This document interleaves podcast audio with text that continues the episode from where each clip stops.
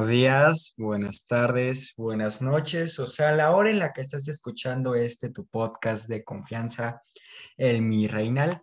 Yo soy Alejandro Holguín, tu presentador de confianza, y el día de hoy estamos en un episodio muy, pero muy especial una sección que ya tenía mucho que no grababa, me parece desde la segunda temporada que no grababa y sobre todo que no estábamos tú y yo, así de solos, así de cómodos y sobre todo porque el día de hoy vamos a mandar a chingar a su puta madre, a Morena y a todos los chairos pendejos. Perdón que lo diga así, señoras y señores, pero el día de hoy estamos en su sección tan aclamada entre panistas. Entonces, sé bienvenido, toma lo que quieras tomar, eh, pausa un poco el podcast y ve por lo que quieras consumir, y como ya lo dije, por lo que quieras tomar o por lo que tú quieras tomar el día de hoy. Si no quieres tomar nada, está muy bien. Quiero que disfrutes este episodio tanto como yo, porque hoy me voy a reír tanto de los chairos pendejos y del cabeza de semen, como no tienen una idea, mis queridos príncipes abrados de la vida. Y van a decir, ay, qué palabras antisonantes está usando. Discúlpame, pero no hay otras palabras para referirme a esta gente pendeja. Una cosa es ser de izquierda y otra cosa es ser pendejo. Discúlpame la vida, mi príncipe adorado. Bueno, más bien tú no, porque si estás escuchando esto es de que no, tú eres un ser pensante, ¿no? Eh, los chairos pendejos, saludos, que me siguen dando reproducciones, saludos, eh, porque dato que cura, y ya lo dije, escuchan mucho estos podcasts, los escuchan de principio a fin para ver en qué momento hablo de su presidente y para amenazarme al el pendejo. Mira, yo te digo una cosa, a veces leo tus amenazas, a veces sí, a veces no. Saludos, Camaleón Conca. Este, a veces las leo, a veces no. Pero de verdad soy tan importante en tu vida para que me dediques siquiera 15 minutos para escribirme literalmente una Biblia de que por qué tu presidente es el mejor de la vida.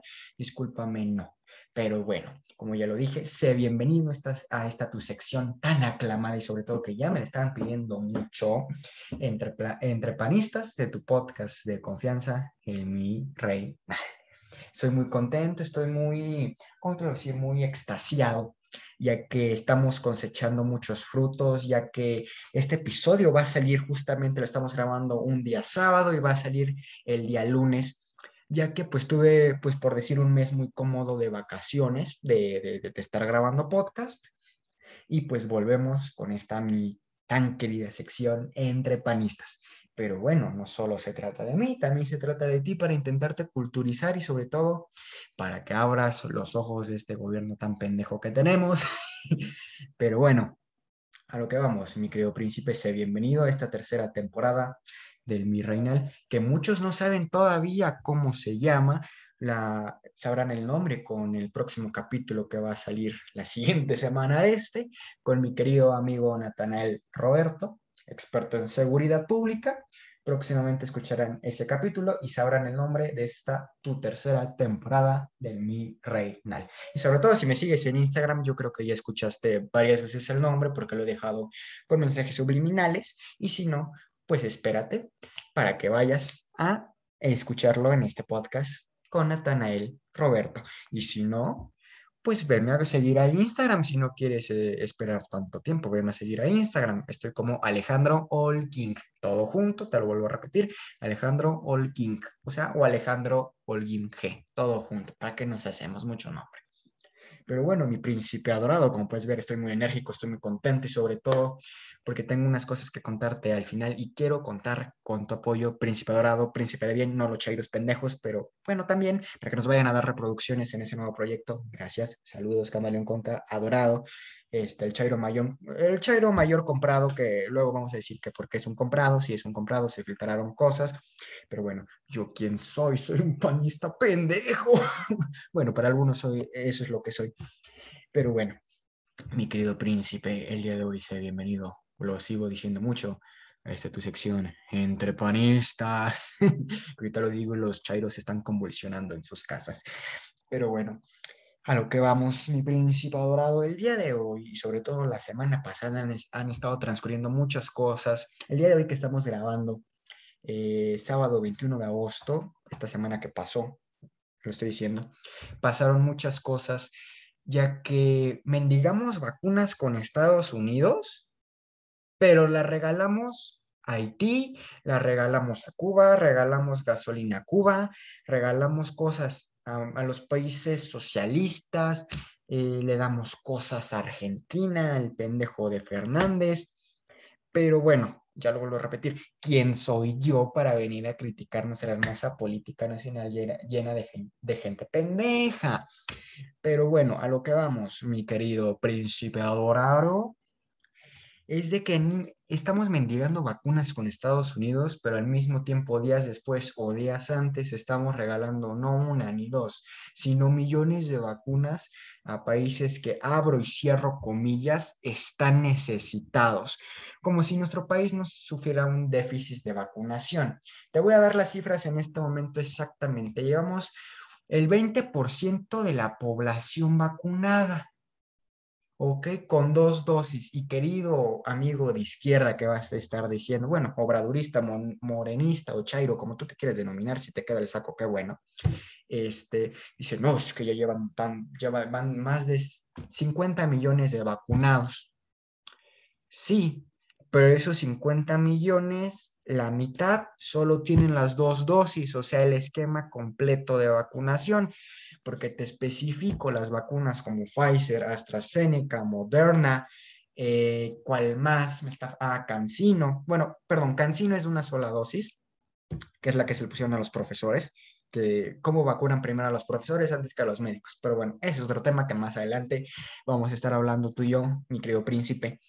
A lo que vamos es que las principales vacunas, que Sputnik, eh, Moderna, AstraZeneca, Pfizer, están, necesitan dos dosis para tener un esquema, un esquema completo de vacunación. ¿Ok? Yo creo que eso está demasiado claro, tanto para mí como a ti. ¿Ok? Es demasiado claro. Entonces, a lo que yo voy. Si estas personas están diciendo, tenemos 50 millones de vacunados, cuando la realidad son 25 millones solo con el esquema completo.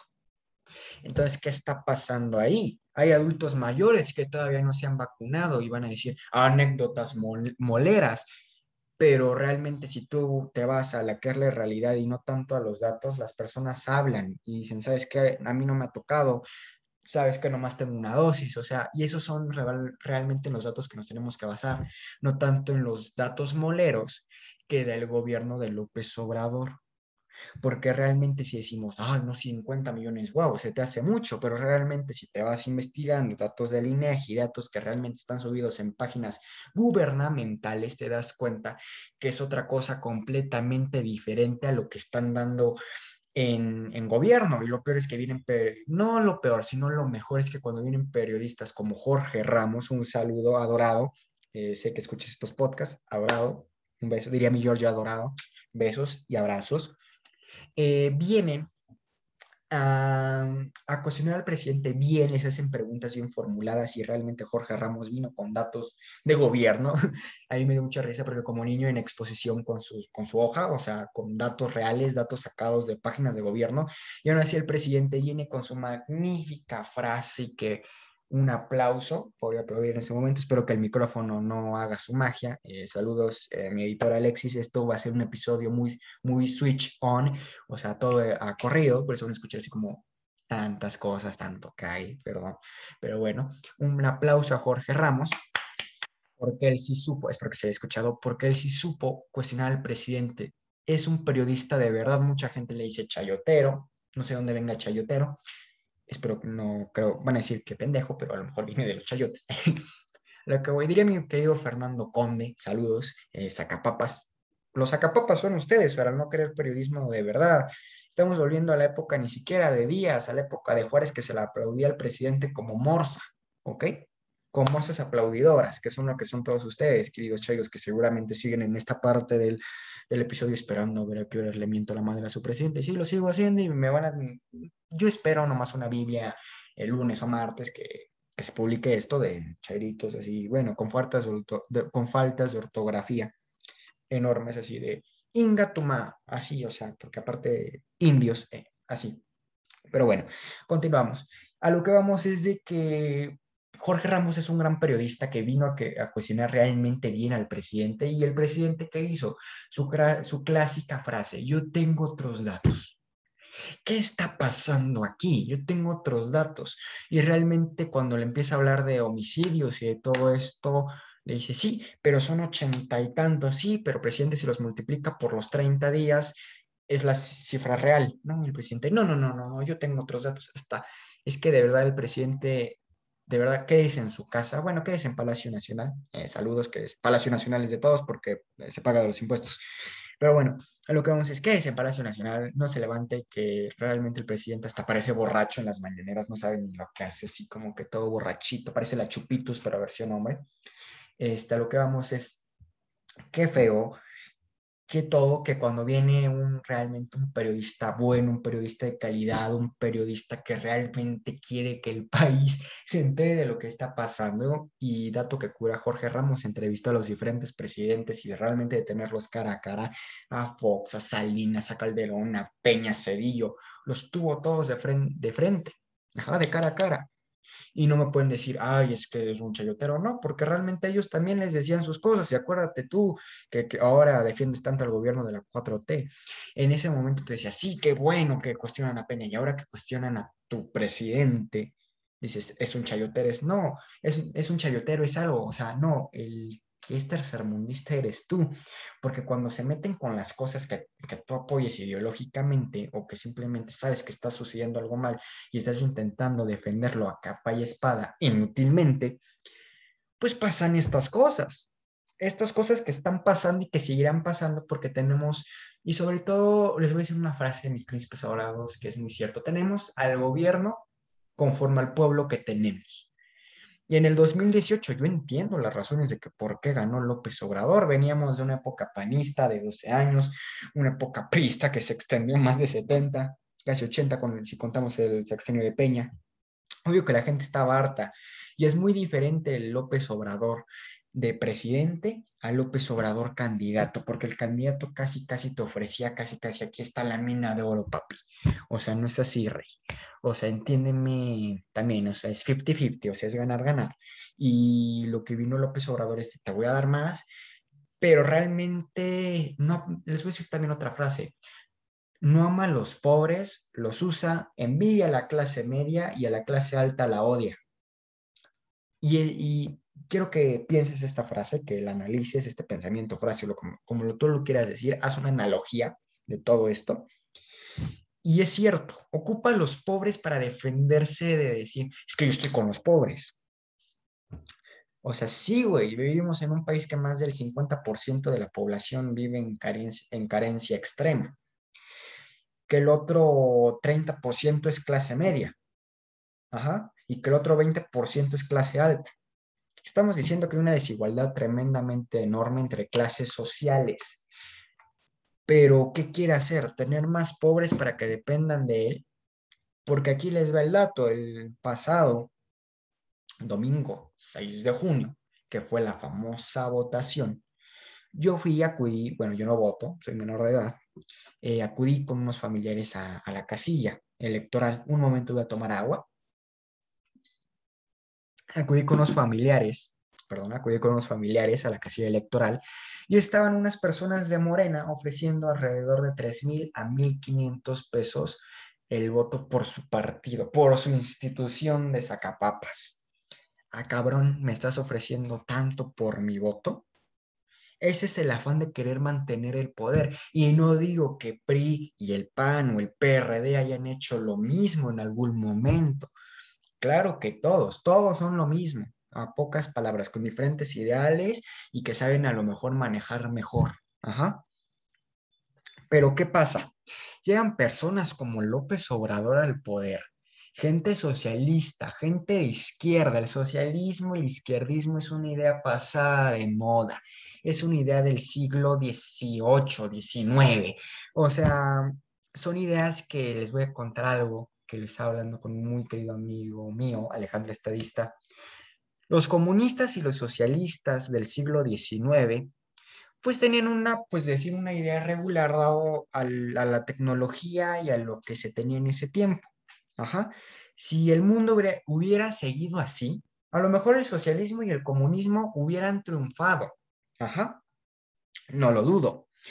Pero en, el momento que nos empezamos a llegar de tecnología, de industrias, de revoluciones industriales, de máquinas, de todo, se fue al carajo la idea del comunismo y del socialismo, porque realmente no es algo que exista.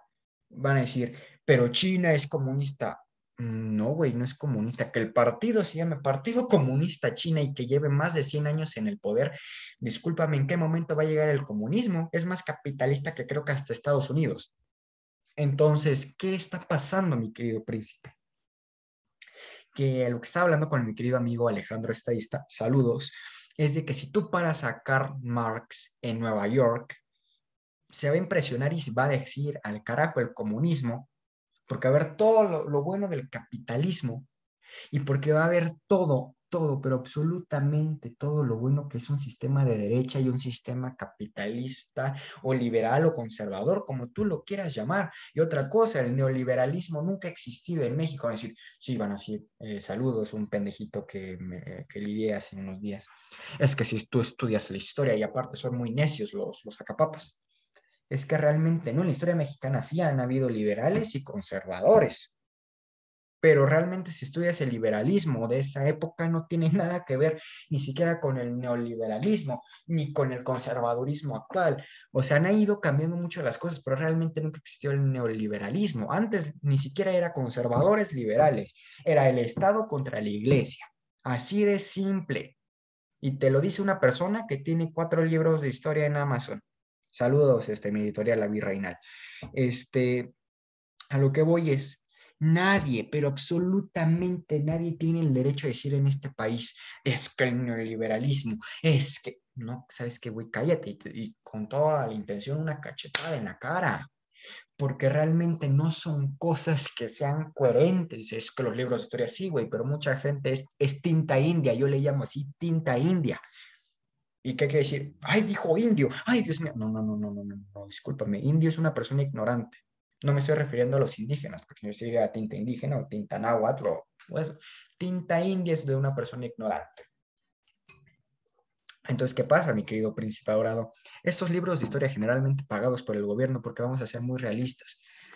Si te fijas en los gobiernos, en el presidente que se basan, por ejemplo, López Obrador se está basando mucho en el indio de Juárez, pues ¿qué está pasando? Está teniendo un gobierno más o menos igual, disque, disque austeridad, disque ayudo a los pobres, pero me quedo el dinero yo, eso era Juárez. Peña Nieto se basó mucho en Porfirio Díaz y mucha gente lo odió, pero realmente tuvo buena bonanza económica, igual que Díaz. Que claro, voy a hablar algo muy claro, tanto creo que se lo comenté igual a saludos, mi querido amigo estadista es de que siempre los gobiernos que tienen buen crecimiento económico, siempre tienen algo relacionado a lo social. Siempre algo no les va a gustar a las personas, como todo en la vida. O sea, desgraciadamente el caso Ayotzinapa se lo achacaron mucho Peña Nieto. Van con el presidente. Pero realmente, si tú analizas los casos de la PGJ, de todo, a lo mejor me estoy viendo documentos gubernamentales, cosa que a lo mejor no debería pero si tú preguntas a gente, haces entrevistas a la gente y dices, ¿sabes qué? Es que se fueron directamente con el presidente, ni siquiera, ¿sabes que En esa localidad de Ayotzinapa, en Iguala, debía haber un presidente municipal. Y si no te hace caso el municipal, pues me voy al, al gobernador. Y después, pues sabes que como fueron los, los soldados, pues me voy al general de esa zona militar o no sé, va a ser el que dirige esa zona porque a lo mejor muchos dicen, ah, es que el presidente dio la orden. Mi querido amigo, sinceramente aquí entre tú y yo, ¿crees que Peña Nieto haya querido decir, ay, hoy qué voy a hacer? Así me lo imagino yo sentado en Palacio Nacional. Hoy qué voy a, bueno, en Los Pinos, hoy qué voy a hacer. Ay, pues me dijeron que va a salir un autobús con, me parece que fueron 14, bueno, con tantos estudiantes de la normal de Ayotzinapa. ¿Qué tal si los matamos? O sea, no me lo imagino yo así. O sea, el país tiene cosas, aunque sea un feo, cosas más importantes. Y a lo mejor me estoy disparando en el pie, pero realmente el presidente no tuvo la culpa de él. Lo que, los que tuvieron la culpa de fueron los responsables del manejo de esa zona número uno militar, número dos de la zona estatal y de la zona municipal. Te lo dejo de tarea. Pero bueno, ese es otro tema volviendo al tema, es de que el, el, gobierno que tenemos es un reflejo del pueblo que tuvimos en el 2018, a lo mejor un pueblo al, harto, un pueblo muy pendejo que creyó en López Obrador de cómo voy a bajar la gasolina a 10 pesos, oye, güey, si no es Dios. El para el que no lo sepa, el precio de la gasolina se regula según el mercado internacional. que dudo mucho que los que llegaron, bueno, que siguen en este punto, muchos sí lo saben, pero los que están en este punto solo para criticar, dudo mucho que sepan que es internacional. Pero bueno, luego te lo explico, si no, sí sabes que es Google, ¿no? Agarra el Google o el Google, como a lo mejor tú le llamas, porque si no, o el Google, como tú le llamas, para que busques ahí este, con faltas de ortografía. Sí, sí funciona el Google con faltas de ortografía. Busca que es mercado internacional. Eh, pausa el podcast. Bueno, si es que sabes pausar, ponle pause y, y regresamos. Pero bueno, a lo que vamos es, los precios se regulan según el mercado internacional, según el precio del petróleo y del petróleo y de la OPEP. ¿Qué es la OPEP? Pues en pocas palabras son los países que tienen más, más petróleo, o sea, los países árabes, México, ni siquiera México, tanto que cura, ni siquiera México está en la OPEP. Está mejor Venezuela. Eh, o sea, otras cosas, o sea, que tan ricos en petróleo no lo somos. Pero bueno, a lo que vamos, mi querido príncipe dorado, a ti sí te digo dorado, a ti pinche chairo pendejo, eh, pues sabes como te dije. Pero bueno, volviendo al tema, es de que los precios se regulan según el mercado internacional y López Obrador vino a decir, no, es que yo voy a bajarla a 10 pesos, a ah, cabrón. No, pues al menos que hagas magia, güey. O sea, realmente así no funcionan las cosas, así realmente no son. Entonces a lo que vamos es, y volviendo al tema que ya me desplacé un poco hace unos minutos, es de que qué padre hubiera sido el presidente, el, presidente candidato López Obrador a otra cosa que tenemos ahorita, que es el presidente Obrador. ¿Me entiendes? O sea, las promesas no las ha estado cumpliendo. A lo mejor pongan ustedes que el aumento de las pensiones, discúlpenme, no hubo ningún aumento. El único aumento que ha habido es a los bolsillos de su propia gente. ¿Cómo te explicas que los hijos de López Obrador tienen un rancho de cacao y que producen ya hasta tienen una marca. Eso se llama lavar dinero, señoras y señores. Pero bueno, a lo que vamos es, y ya para ir terminando este episodio de Entre Panistas, que como pueden ver me encanta grabarlo porque me encanta mentar a mi madre, a la gente pendeja. Pero bueno, y me escuchan decir más groserías de lo habitual. Mm. Perdón, tome agua. A lo que vamos es, sí, agua en un termo, ASMR. Pero bueno, a lo que vamos es, mi querido príncipe y Chairo pendejo que llega hasta este punto es de que pues no nos podemos sentir ni Dios, ni emperador, ni nada. Lo último que te puedo cerrar es de que, número uno, el poder legislativo y judicial no lo puede tocar un gobierno, porque en ese momento se vuelve en dictadura y al eliminar los órganos autónomos, estamos perdiendo también la misma autonomía y la misma libertad de expresión que tanto trabajo le costó a este país tener. Y pues bueno, mi querido príncipe, mi querida princesa y Chairo pendejo que sigues aquí, pues ¿qué te puedo decir? En pocas o muchas palabras, es de que cree lo que quieras creer, créeme a mí, créele a las noticias, a saludos este grupo Reforma que recibió más de 400 millones de, de pesos por hablar bien de la 4T. Bueno, eh, no, perdón, la jornada, Grupo La Jornada, que recibió más de 400 millones de pesos para hablar bien de la 4T. Saludos. Pero bueno, a lo que vamos es, y ya para ir terminando, esto es de que a mí no me va a callar nadie, a mí no, y sobre todo porque número uno, soy menor de edad y puedo hablar de lo que se me hincha y no me pueden tocar. Y número tres, cree lo que quieras creer, hazme caso, no me hagas caso y sobre todo, muchas gracias por llegar a este punto sea, seas quien seas. Y sobre todo disfruta esta sección entre panistas, que esta tercera temporada le vamos a dar más y más duro. Y pues bueno, sigue esperando el siguiente capítulo de El Mi Reinal.